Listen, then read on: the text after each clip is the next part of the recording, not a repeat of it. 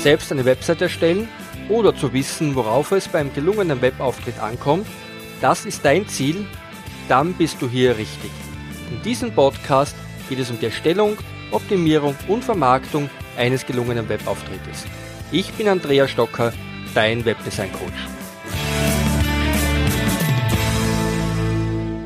Hallo, Servus und herzlich willkommen bei meinem Podcast für deinen gelungenen Webauftritt.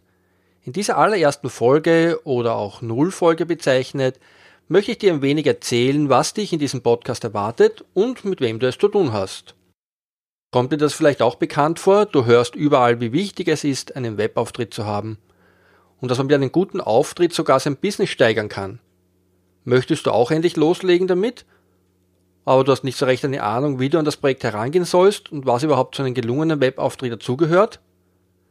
Genau diese Fragen möchte ich dir in diesem Podcast beantworten. Wir beginnen hier wirklich ganz von Anfang an und steigern uns dann Schritt für Schritt.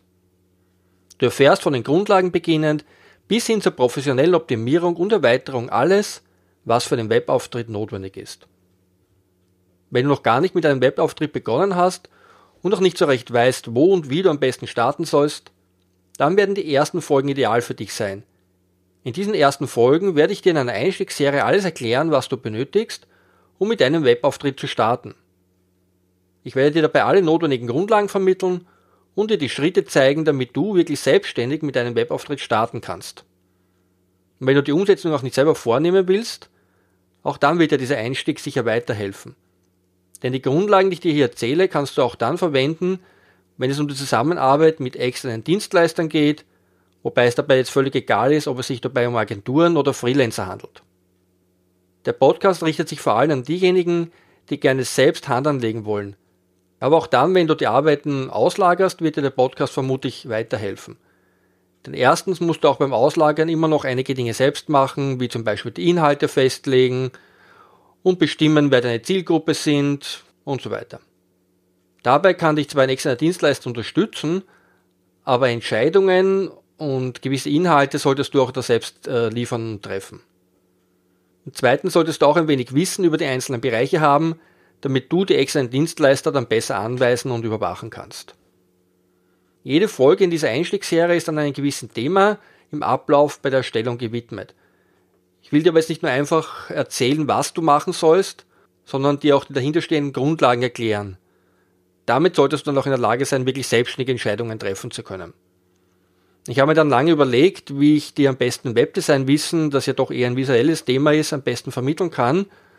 Und dabei habe ich die Idee gehabt, dass ich das Wissen am besten im Rahmen von so einem Projekt vermittle. Ich werde also das Wissen unterstützend mit Geschichten aus der Entstehung eines Webauftrittes näher bringen. Dabei hat unsere Hauptperson am Anfang überhaupt keine Ahnung von der Materie und bekommt Schritt für Schritt kompetente Unterstützung und Hilfe, um sein Projekt real werden zu lassen. Wenn wir dann diese Einsteigerserie abgeschlossen haben, wird es dann Folge für Folge neue Themen geben, die dich dann bei der weiteren Umsetzung oder Verbesserung unterstützen sollen. Ich habe da auch Themen geplant, die rund um einen Auftritt notwendig sind, wie also zum Beispiel das Thema Marketing, Social Media und so weiter. Auch dabei möchte ich dir versuchen, so weit wie möglich das Wissen mit praktischen Beispielen und Stories zu vermitteln. Und neben den von mir gesprochenen Solo-Folgen habe ich dann auch noch geplant, hin und wieder Interview-Folgen zu veröffentlichen. Kann es übrigens sein, dass du dich vielleicht schon gewundert hast, warum ich die ganze Zeit von einem Webauftritt und nicht von Webseiten spreche? Das liegt daran, dass für mich zu einer Präsenz im Internet heute mitunter mehr gehört als nur eine Webseite. Die Webseite ist zwar meistens die Basis für das Ganze, aber dann hat man vielleicht noch einen Social Media Auftritt und vielleicht dann später noch einen Blog zur normalen Webseite und dann verkaufst du vielleicht auch noch Produkte über das Internet und brauchst dann vielleicht eine sogenannte Landingpage oder vielleicht hast du dann sogar irgendwann einen eigenen Mitgliederbereich, wo du deine digitalen Produkte anbieten willst. Das ist also, es ist heute nicht mehr nur mit einer einzigen Webseite getan, sondern es können unterschiedliche Bereiche im Web sein, die man mit Inhalten befüllen muss und anbieten möchte. Und genau das alles zusammen bezeichne ich als Webauftritt. Sicher hast du dir jetzt auch schon die Frage gestellt, wer ist es da überhaupt am Mikrofon und warum glaubt er, dass er uns oder mir etwas über die Erstellung von Webinhalten erzählen kann? Auch die Frage will ich dir noch beantworten. Mein Name ist Andreas Stocker. Ich komme, wie man es vielleicht hört, aus Österreich. Ich lebe in Gerasdorf, das ist eine Stadt direkt am Stadtrand von Wien. Und ich selbst beschäftige mich seit über 20 Jahren mit der Erstellung von Webseiten. Ich habe im Jahr 1994, 95 damit begonnen, mich mit der Erstellung von Internetseiten zu beschäftigen.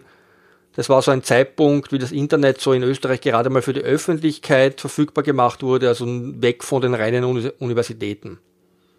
Und seit diesem Zeitpunkt habe ich dann unzählige Webseiten erstellt, an zahlreichen kleineren und größeren Webprojekten mitgearbeitet. Das hat mir dann auch die Möglichkeit gegeben, viele Herausforderungen kennenzulernen und auch Probleme, aber zum Glück zu den Problemen in den meisten Fällen auch die Lösungen. Nachdem ich selbst auch als Softwareentwickler tätig bin, habe ich also nicht nur die Seiten gestaltet, sondern auch für viele Projekte serverseitige Entwicklungen mitprogrammiert. Ich habe also zum Beispiel selbst Content-Management-Systeme erstellt, selbst E-Shops oder auch an ganzen Portalsystemen mitprogrammiert. Aber nicht nur das Programmieren von Internetanwendungen gehört zu meiner Leidenschaft, sondern eben auch das Gestalten und das optimale Präsentieren von Inhalten im Browser, damit der User, der sich die Seiten ansieht, ein möglichst optimales Erlebnis mit der Seite hat.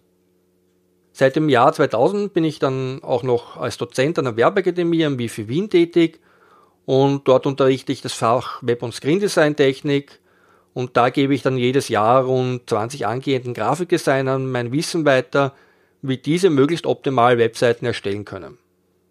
Im Laufe der über 20 Jahre habe ich dann viele neue Techniken kennen und anwenden gelernt. Man kann sich vielleicht heute als Webdesigner gar nicht mehr vorstellen, dass es einmal Zeiten gegeben hat, wo es noch kein CSS zur Gestaltung von Inhalten gegeben hat. Aber damals haben wir dafür die Vorteile gehabt, dass es halt nur einen Desktop von der Größe gab und mobiles Internet war überhaupt noch kein Thema. Im Laufe der Zeit wurde das Internet dann immer mobiler und Techniken wie Responsive Design oder App-Entwicklungen sind immer verbreiteter geworden und da habe ich mich auch dann schrittweise diesen Themen dann aktiv angenommen. Ich persönlich sehe meine Stärken dabei auf der einen Seite die Technik als Programmierer sehr gut zu kennen und auf der anderen Seite Wissen und Erfahrung im Bereich der optimalen Gestaltung einer Seite zu haben. Und dabei fällt es mir eben auch leicht, das Denken von beiden Welten, auf der einen Seite die Programmierer und auf der anderen die Designer, gut zu verstehen. Ich könnte jetzt noch lange über die letzten 20 Jahre sprechen, aber ich glaube, das würde dich jetzt langweilen und ich will dich ja nicht jetzt schon in der ersten Folge aus meinen Zuhörer verlieren.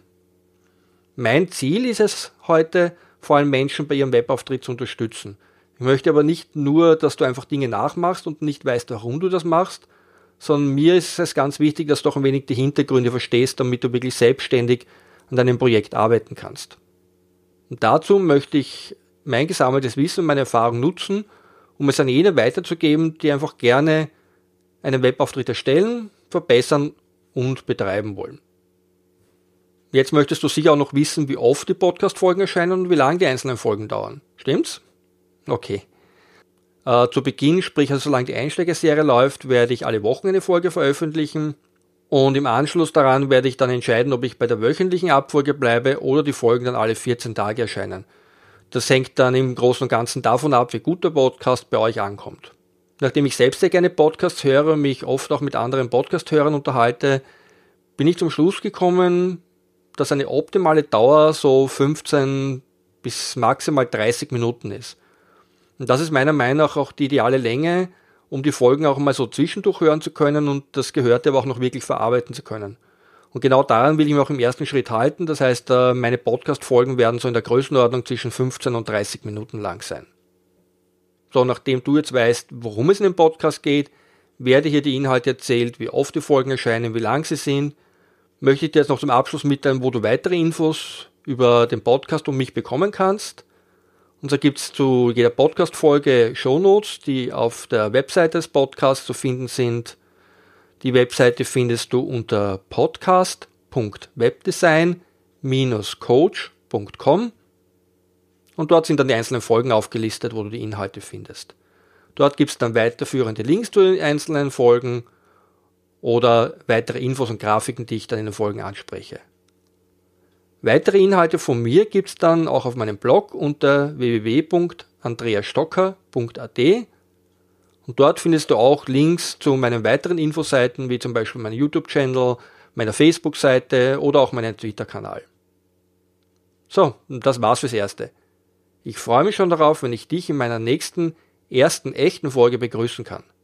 Bis dann, Servus, liebe Grüße und bis zum nächsten Mal. Andreas, dein Webdesign Coach.